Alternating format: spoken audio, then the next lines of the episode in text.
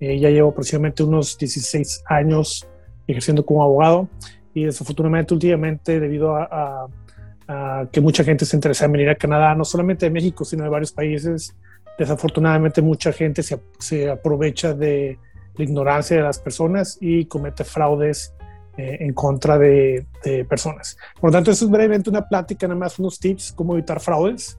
Eh, eh, yo soy originario de La Paz, California, de, de, México. migré aquí hace 20 años, realmente creo que hace 21 de hecho.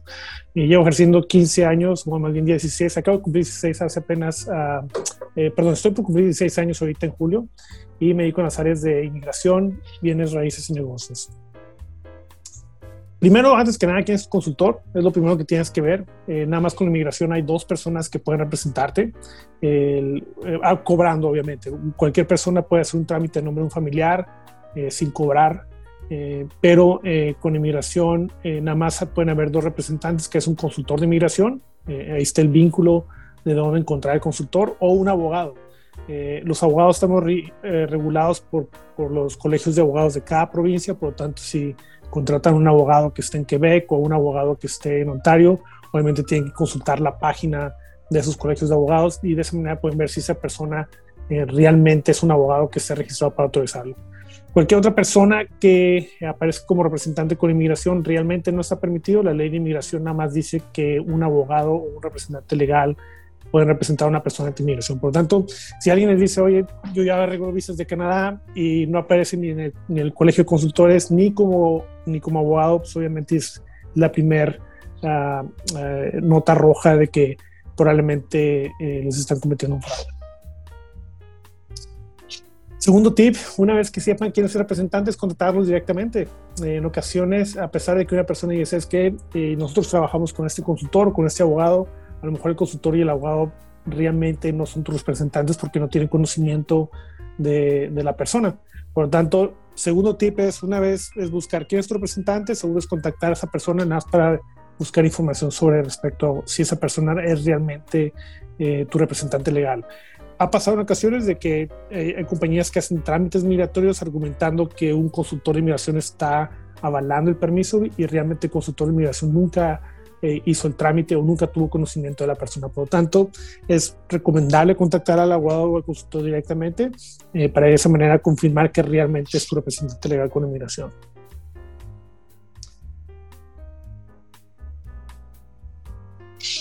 Ahora, eh, generalmente los fraudes migratorios que últimamente están pasando es ofertas de trabajo.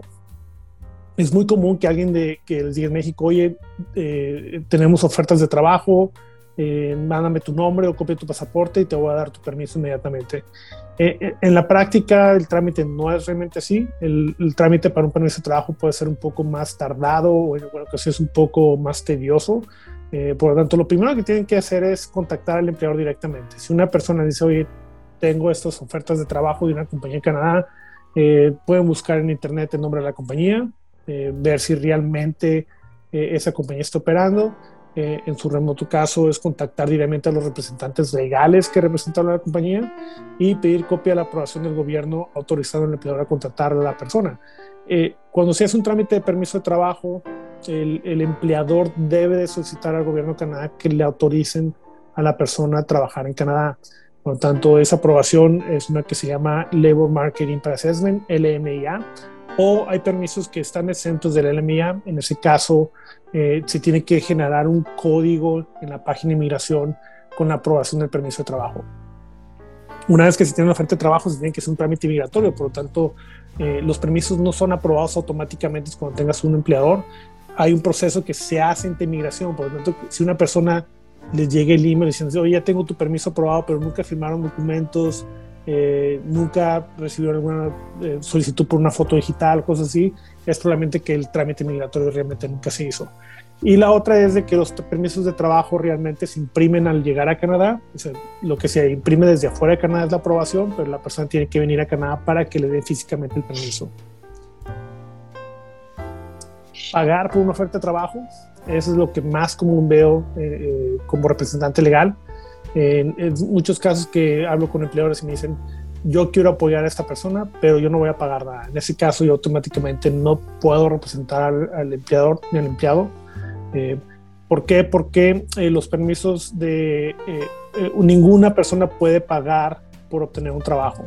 Legalmente con inmigración, los únicos que pueden pagar por obtener un permiso de trabajo es el empleador. O sea, las leyes de empleo de Canadá no permiten a que un empleado pague para obtener un trabajo en el caso de British Columbia, donde yo estoy ubicado, eh, incluso hay una ley que penaliza eh, si una persona, ya sea el representante legal o el empleador, cobran por ofrecer un trabajo.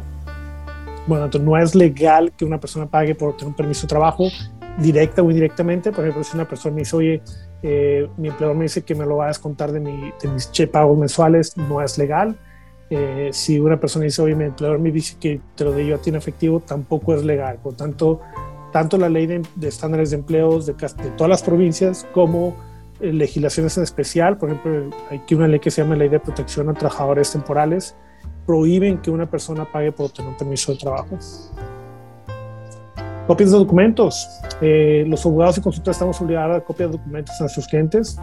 en ocasiones, se hace un trámite migratorio, pero la persona realmente no tiene idea de qué fue lo que se hizo, por lo tanto es, es recomendable pedir copia de los documentos, no solamente en el caso de que una persona ya tenga su permiso que lo hicieron correctamente o no, sino que la persona tiene que ver exactamente cuál fue la información que presentó, se presentó ante migración.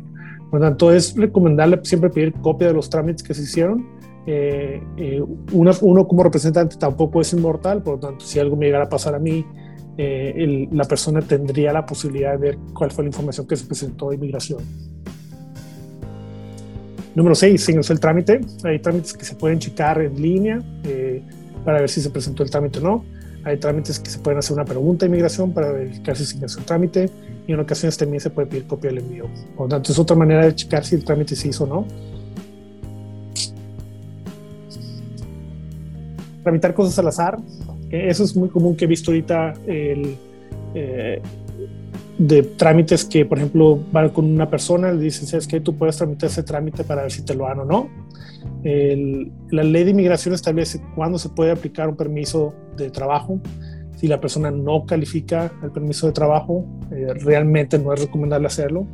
Eh, también en ocasiones se pueden decir mentiras para obtener permisos de trabajo. Por ejemplo, si un permiso dice que te van a contratar como carpintero y realmente no tienes experiencia laboral como carpintero, pues obviamente puedes tener el problema de que inmigración vea tu experiencia laboral y que si no eres carpintero, si no eres plomero, si no eres la persona que tiene la experiencia de trabajo para el permiso que te están ofreciendo, obviamente pueden ocasionar problemas a largo plazo en el sentido de que inmigración puede considerar de que estás diciendo mentiras ahorita o en el futuro si llegas a hacer algún trámite y aparece que realmente no tienes experiencia laboral, puedes tener problemas en ese entonces. Quiero decir, la correspondencia, en, ocasiones los trámites eh, se pueden hacer a nombre de un representante legal. En ese caso, la correspondencia la, la recibe el representante legal. En ocasiones eh, los trámites se hacen a nombre del, del, cliente. En lo personal, yo el 80-90% de los casos, eh, la información prefiero que la reciban las personas para que de esa manera ellos vean que realmente se está, se está procesando el trámite. Hay trámites en los cuales eh, hago los trámites dentro de mis perfiles con inmigración para que de esa manera eh, yo pueda verificar eh, problemas que hay con trámites que ya sea que sean duplicados que estemos haciendo para de esa manera asegurarnos de que realmente podamos contestar rápido a migración. Pero si una persona hace un trámite migratorio y no tiene ningún documento hablando que este fue recibido, etcétera, es, generalmente donde pueden haber problemas con relación a, eh, algún fraude, un fraude migratorio. Honorarios muy altos.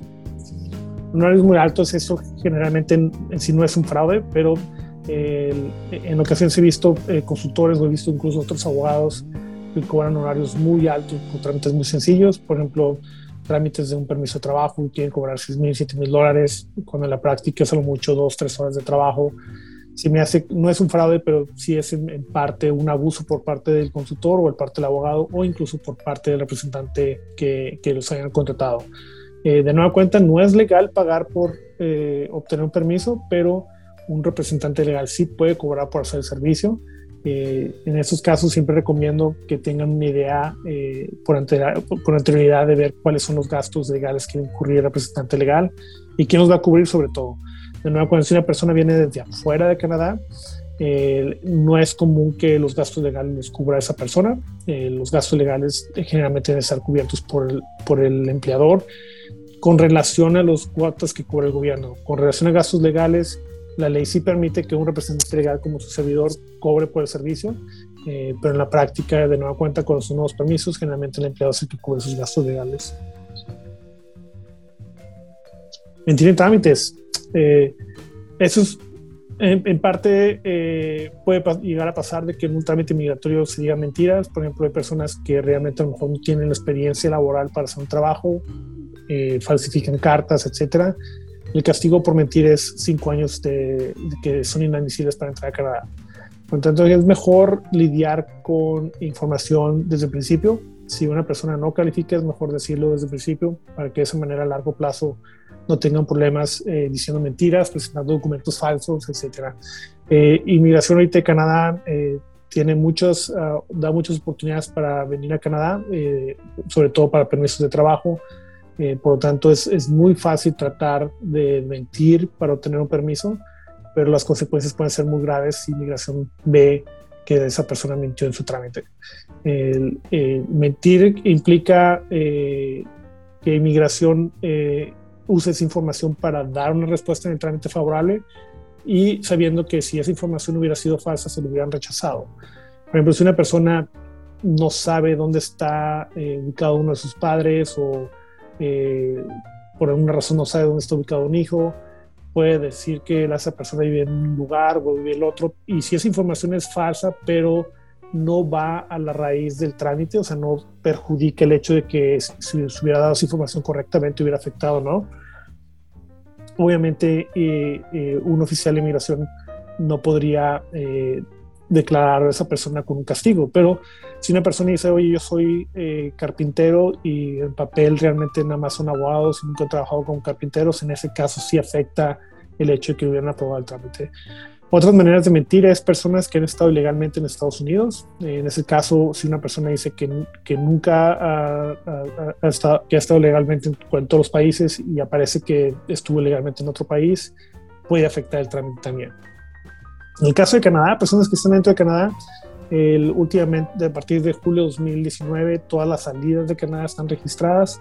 Por lo tanto, si una persona quiere decir mentiras de que no estuvo aquí con estatus, etcétera, eh, puede tener problemas al momento de que realicen el trámite. Eh, un ejemplo es, por ejemplo, una persona que estuvo aquí ilegalmente, digamos, tres, cuatro años o dos años, nunca hizo extensiones de estatus, eh, ya tiene el empleador, el empleador hace el trámite correctamente, tiene que salir de Canadá para, para, obtener su permiso de trabajo y cuando aplica el permiso de trabajo dice que, que él estuvo aquí legalmente en Canadá, cuando inmigración va a ver que esa persona salió en una fecha que hubiera sido imposible haber estado legalmente en Canadá. Por lo tanto, mi consejo es, eh, en, lo general, es con trámites de inmigración es eh, los fraudes son más comunes ahorita. Eh, mucha gente de nueva cuenta se está aprovechando de las circunstancias de, los países para de esa manera tratar de, ganar dinero de manera ilegal. Cuando son permisos de trabajo, estando una persona afuera, eh, siempre recomiendo contactar al empleador, chequen las páginas, etcétera. Si la persona no habla inglés, contraten a alguien que lo hable para que de esa manera traten de ver con el empleador si realmente está registrado. En ocasiones es recomendable, por ejemplo, contactar a, un representante para verificar que dicha información es correcta. Puede ser de que eh, México se esté utilizando información falsa de una compañía para que de esa manera la misma compañía ni siquiera sepa que están cometiendo un fraude, eh, que están utilizando esa compañía para cometer fraudes. La otra cosa es eh, de con inmigración, siempre se pueden pedir copias de los trámites, obviamente. por lo tanto, Incluso si se hace un trámite migratorio, se tienen que firmar documentos por parte del interesado. Si alguien les dice, oye, ya tengo tu permiso de trabajo, pero no ha firmado ningún documento, probablemente el trámite nunca se realizó y probablemente le están cometiendo un fraude. También toda la información que hay para permisos de trabajo está disponible en la página de inmigración. La página de inmigración es CIC, eh, C de casa y C de casa punto G de gato, C de casa punto C de casa A Toda la información para permisos de trabajo está disponible en la página, obviamente es en inglés y en francés, pero en ocasiones sí pueden ver eh, si la información que les están dando es correcta, sobre todo si la persona habla inglés. En ese punto también, no es un comentario breve, de todos los trámites ahorita de inmigración requieren que la persona hable algo de inglés, eso ya es casi obligatorio en todos los trámites. Si una persona no habla inglés, eh, el primer problema que pueden tener es de que al momento de llegar a Canadá podrían rechazar ese permiso. Obviamente hay excepciones para trabajadores agrícolas y trabajadores del campo, eh, pero en la práctica eh, cualquier otro trámite de permiso de, trabajo requiere que la persona hable uno de los dos idiomas. En el pasado ese requisito no era obligatorio, eh, cualquier persona pudo haber aplicado un permiso que la persona no, tenía, no tuviera ningún conocimiento, pero ahorita sí es uno de los requisitos en casi 95% de los trámites, que la persona debe hablar inglés o francés para que le puedan aprobar un permiso. Y por último, lo cuento nada más como resumen, eh, tengan mucho cuidado eh, con mentir en trámites migratorios. Eh, es, en ocasiones es muy fácil tratar de decir una mentira, pero el problema es de que a largo plazo pueden tener problemas al momento de dar información falsa en migración. Toda la información que se dio ahorita en migración es información que se puede utilizar dentro de 5, 7, 8, 10 años. por lo tanto, le recomiendo más lidiar con la verdad desde el principio. hay permisos en los cuales una persona puede aplicar. Si una persona no cumple con los requisitos, pueden hacer algunos otros trámites migratorios para que de esa manera se puedan venir legalmente a Canadá. Eh, y en sí esa es la información que les, que les quise compartir el día de hoy eh, eh, por medio del Consulado de, de, de, México aquí en Vancouver.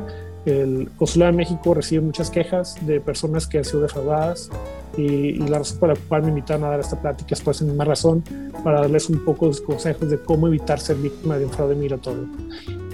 mis, tele, mis datos están en, en, en una presentación y obviamente también eh, pueden consultar al Consulado de México para que os puedan dar una pequeña guía de, de qué hacer en ocasiones cuando hay un fraude, eh, fraude migratorio.